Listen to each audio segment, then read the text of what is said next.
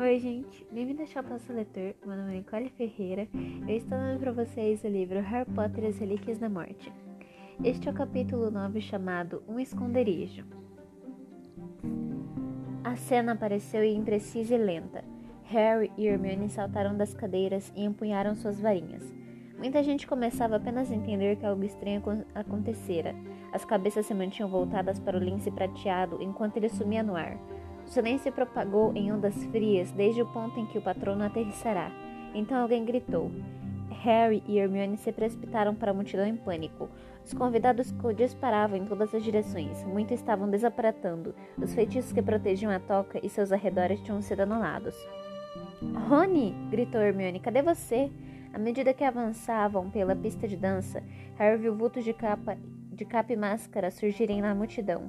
Viu também Lupin em troncos de varinhas erguidas e ouviu ambos gritarem Protego, um grito que ecoou por todos os lados. Rony! Rony! chamava Hermione quase soluçando, enquanto ela e Harry eram empurrados pelos convidados aterrorizados. O garoto agarrou a mão dela para garantir que não se separassem, ao mesmo tempo que um raio de luz passou por cima de suas cabeças. Se eram feitos de proteção ou algo mais sinistro, eles não sabiam dizer. Então Rony apareceu, segurou o braço livre de Hermione, e Harry sentiu-a girar no mesmo lugar. Visão e audição se extinguiram quando ele foi engolido pela escuridão. Sua única sensação era a mão de Hermione ao ser comprimido no espaço e no tempo, distanciando-se da toca, distanciando-se dos comensais da morte que desciam, talvez do próprio Voldemort. Onde estamos? perguntou a voz de Rony. Harry abriu os olhos. Por um momento pensou nem ter deixado o local do casamento. Continuavam cercados de pessoas. Rua Tottencourt, ofegou Hermione. Ande, apenas ande. Precisamos encontrar um lugar para você se trocar. Harry obedeceu. Eles meio que andavam, meio que corriam pela larga rua escura, apinhada de gente que se divertia na noite, ladeada por lojas fechadas, estrelas brilhando lá no alto. Um ônibus de dois andares passou barulhento, e um alegre grupo de boêmios ficou olhando das janelas para eles. Harry e Rony ainda usavam vestes a rigor. Hermione, não temos roupas para trocar, comentou Rony quando uma jovem caiu na risada ao vê-los. Por que não verifiquei se tinha trazido comigo a capa da invisibilidade? Perguntou Harry xingando mentalmente a própria burrice. Carreguei-a durante todo o ano passado e... Tudo bem, eu trouxe a capa. Trouxe roupas para vocês dois, disse Hermione. Tentem apenas agir com naturalidade até a que vai dar. Ela os levou a uma rua lateral, e dali o refúgio de uma travessa escura. Quando você disse que trouxe a capa e as roupas, Harry começou a dizer, franzindo a testa para a amiga, que não levava nada nas mãos exceto bolsinha de contas, em cujo interior ela agora remexia. Isso mesmo, estão aqui, respondeu ela para o espanto dos dois garotos. Tirou da bolsa um jeans, uma camiseta, meias marrons e finalmente a capa da invisibilidade prateada. Caraca, como foi? Feitiço indetectável de extensão. Respondeu Hermione. Complicado, mas acho que o executei corretamente. Enfim, consegui enfiar aqui dentro tudo o que precisamos. Ela deu uma sacudidela na bolsinha frágil que ressoou como um porão de descarga quando dentro rolaram vários objetos pesados. Ah, droga, devem ser os livros, disse Hermione dando uma espiada, uma espiada. Eu tinha empilhado todos por assunto. Ah, bom, Harry, é melhor ficar com a capa da invisibilidade. Rony, depressa, se troca logo. Quando foi que você fez tudo isso? perguntou Harry, enquanto Rony despia as vestes.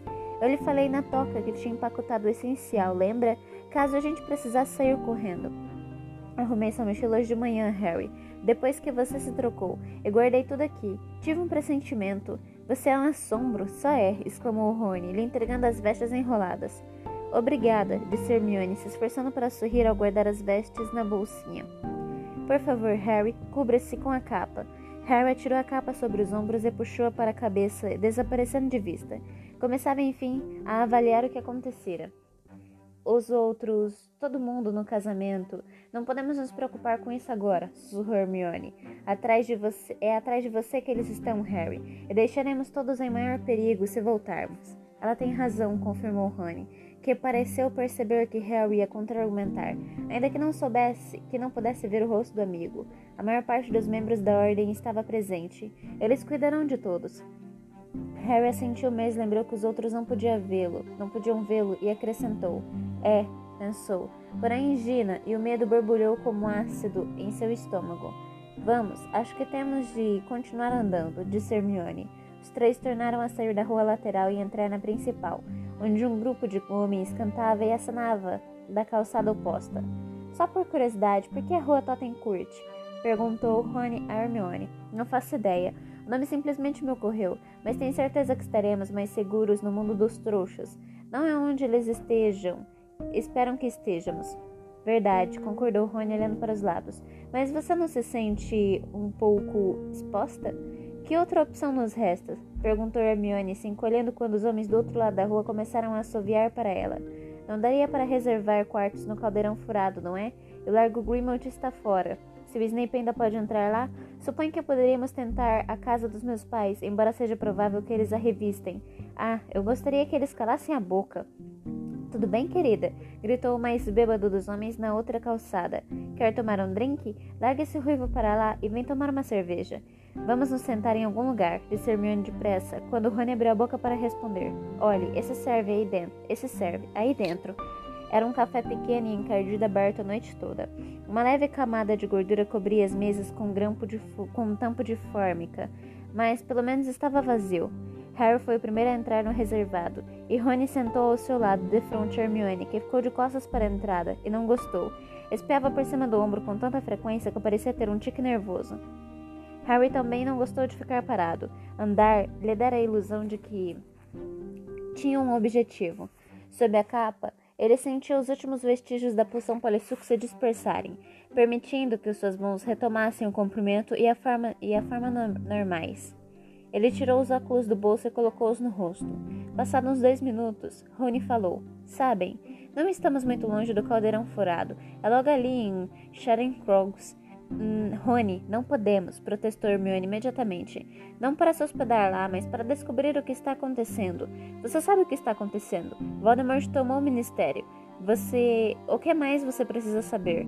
Tá, tá, foi só uma ideia. Os garotos caíram em silêncio incômodo. A garçonete, que mascava se arrastou até a mesa deles. E Hermione pediu dois cappuccinos. Como Harry estava invisível, teria parecido estranho encomendar um para ele. Dois operários corpulentos entraram no café e se espremeram no reservatório contíguo. Hermione falou quase sussurrando. Sugiro que procuremos um lugar sem movimento para desaparastar e sair da cidade. Uma vez lá, poderíamos mandar uma mensagem para a ordem. Então você sabe fazer um patrono que fala? perguntou Rony. Andei praticando e acho que sei, respondeu a garota. Bem, desde que não cause problemas para eles, embora a essa altura, quem sabe já foram presos. Deus, isso é repugnante, acrescentou Rony, depois de tomar um gole de café cinzento que fumegava. A garçonete ouviu, lançou a Rony um olhar feio e se arrastou para anotar o pedido dos novos fregueses. O maior dos dois operários, louro e avantajado, agora que Harry reparava nele, dispensou a garçonete.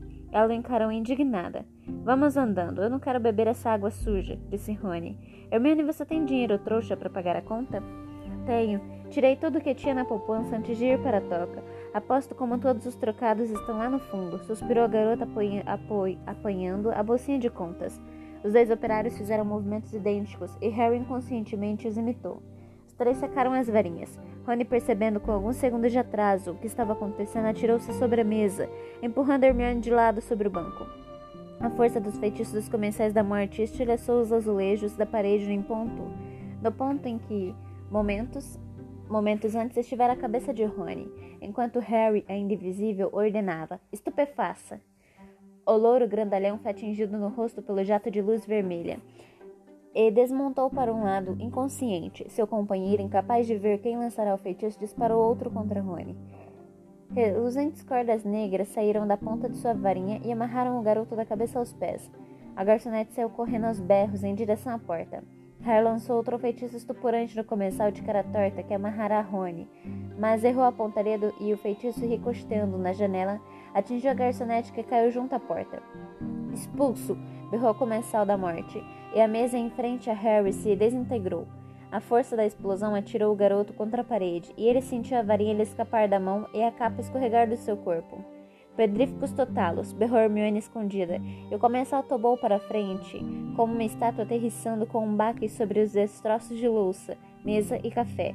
A garota engatinhou debaixo do banco, sacudindo os cacos de um cinzeiro de vidro dos cabelos, o corpo trêmulo. De findo, ordenou ela, apontando a varinha para Rony, que urrou de dor quando ela rasgou sua jeans no joelho, fazendo-lhe um corte fundo, fazendo-lhe um corte fundo na perna. Ah, me desculpe, Rony, minha mão está tremendo. De findo. As cordas caíram, as cordas cortadas caíram. Rony levantou-se, sacudindo os braços para recuperar a sensibilidade. Harry apanhou sua varinha e passou por cima do entulho até o banco, em que estava esparramado o comensal da morte louro. Eu devia ter reconhecido esse. Estava lá quando Damonor morreu, disse. Ele virou o corpo do comensal mais moreno com o pé. Os olhos do homem correram de Harry para Rony e Hermione. É o Dolohov, disse Rony. Eu reconheci pelos cartazes os criminosos procurados. Acho que o grandalhão é Thor Holy. Não interessa qual é o nome deles, exclamou Hermione ligeiramente histérica. Como foi que nos encontraram? O que vamos fazer? De algum modo, o pânico da amiga clareou a cabeça de Harry. Tranque a porta, disse Hermione. E Rony, apague as luzes. Ele contemplou o paralisado Dolorro, pensando rápido enquanto a fechadura girava e Rony usava o desiluminador para mergulhar o bar na escuridão. Harry viu ao longe os homens que tinham mexido com Hermione mais cedo gritando para outra moça. Que vamos fazer com eles? Sussurrou Rony para Harry no escuro. E então, ainda mais baixo, matá-los? Eles nos matariam. E, e quase conseguiram agora há pouco. Hermione estremeceu e recuou um passo. Harry sacudiu a cabeça. Só precisamos apagar a memória deles. É melhor assim. Despistaremos os dois. Se nos matarmos, ficaria óbvio que estivemos aqui. Você é quem manda, disse Rony parecendo profundamente aliviado. Mas nunca lancei um feitiço de memória. Nem eu, falou Hermione, mas conheço a teoria. Ela inspirou profundamente para se acalmar. Apontou a varinha para a testa de Dolohov e ordenou: Obliviate. Na mesma hora, os olhos do bruxo se tornaram desfocados e vagos. Genial, aplaudiu Harry, dando-lhe palmadinhas nas costas. Cuide do, cuide do outro e da garçonete enquanto Rony e eu limpamos a bagunça. Limpar a bagunça? exclamou Rony correndo, correndo os olhos pelo bar, parcialmente destruído. Por quê? Você não acha que podem ficar imaginando o que aconteceu quando recuperarem a consciência e se verem em um lugar que parece, que parece que foi bombardeado? Ah, certo, é. Rony teve um pouco de dificuldade, de dificuldade para sacar a varinha do bolso. Não, não admira que eu não consiga puxar a varinha.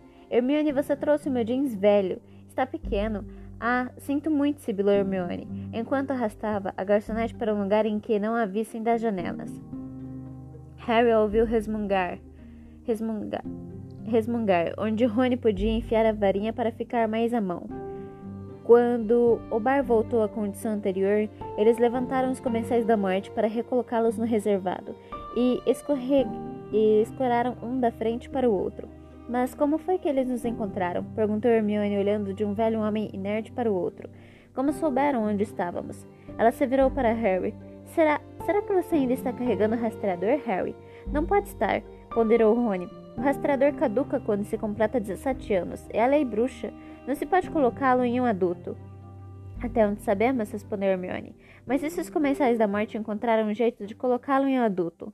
Mas Harry não esteve perto de um comensal nas últimas 24 horas. Quem poderia ter colocado um rastreador nele? Hermione não respondeu. Harry sentiu-se contaminado, maculado. Teria sido realmente assim que os comensais encontraram os três?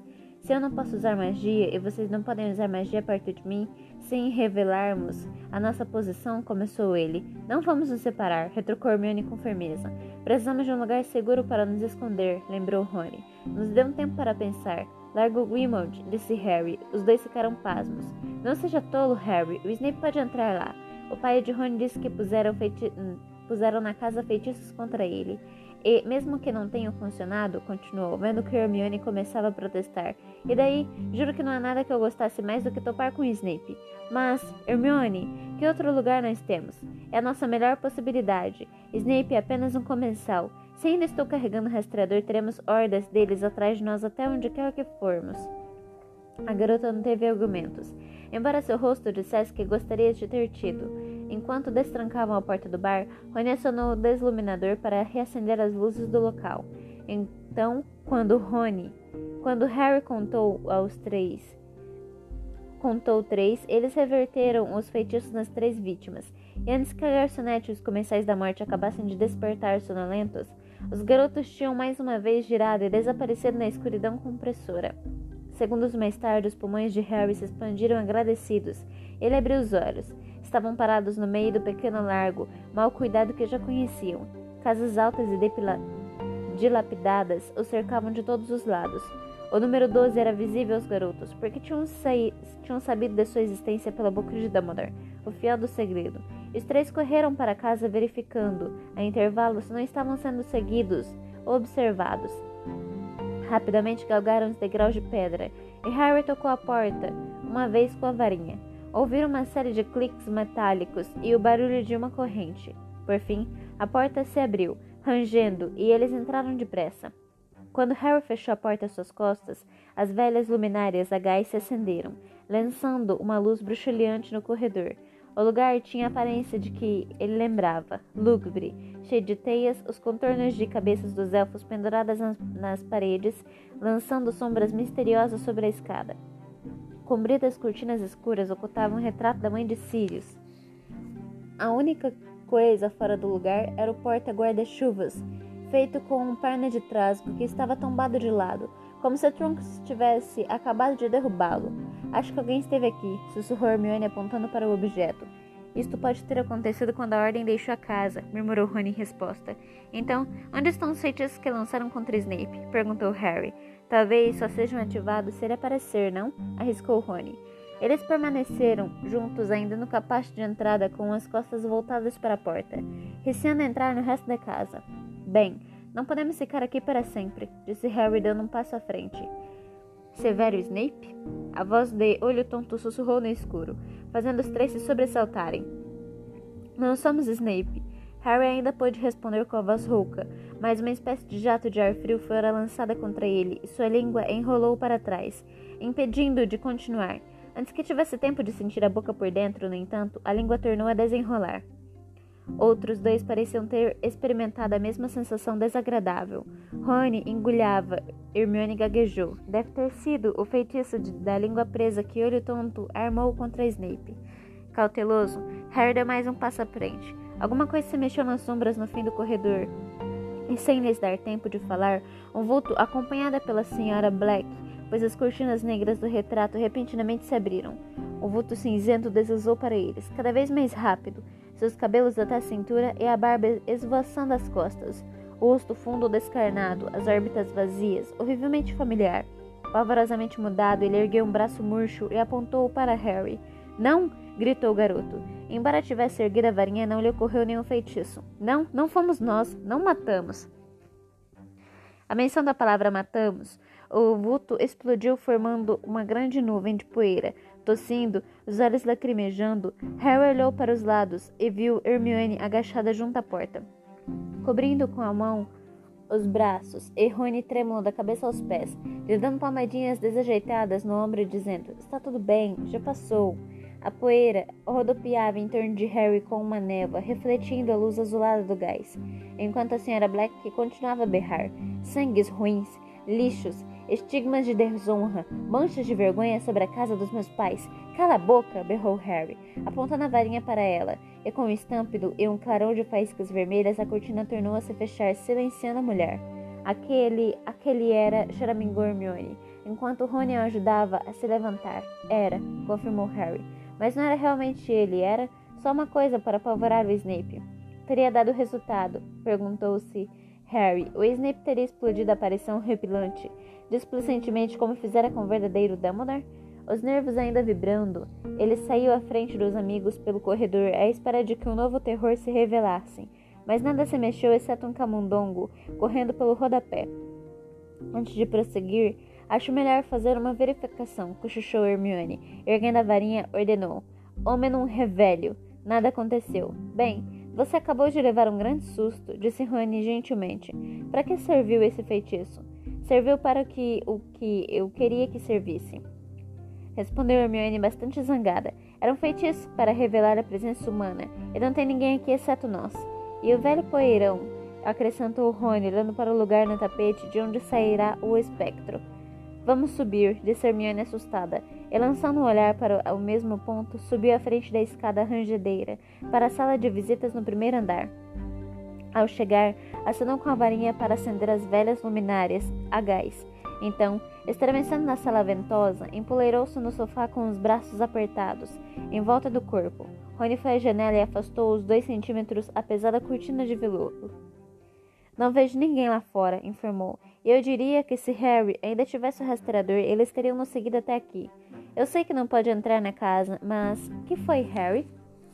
O garoto soltará um grito de dor. Sua cicatriz recomeçará a queimar ao mesmo tempo que algo lampejou por sua mente como uma luz forte, incendindo sobre a água.